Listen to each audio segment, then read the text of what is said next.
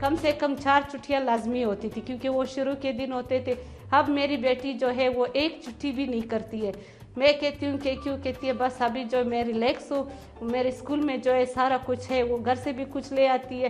कभी जब अचानक स्कूल में उसके साथ कोई मसला पेश आता है तो टीचर्स उसको खुद वो चीज़ दे देती है, वो जो काम है वो हो जाता है।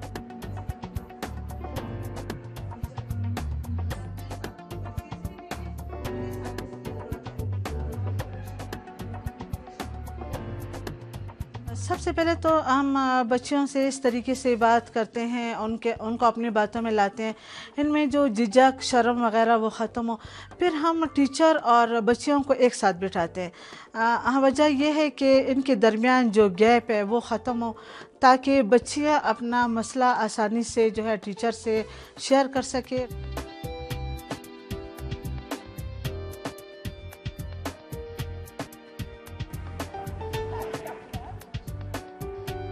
Insbesondere ist es uns wichtig, dass Mädchen und Frauen die Schule besuchen können bis zum Schulabschluss, dass sie nicht fehlen müssen aufgrund ihrer Menstruation und dass sie dort ein positives und förderliches Lernumfeld finden.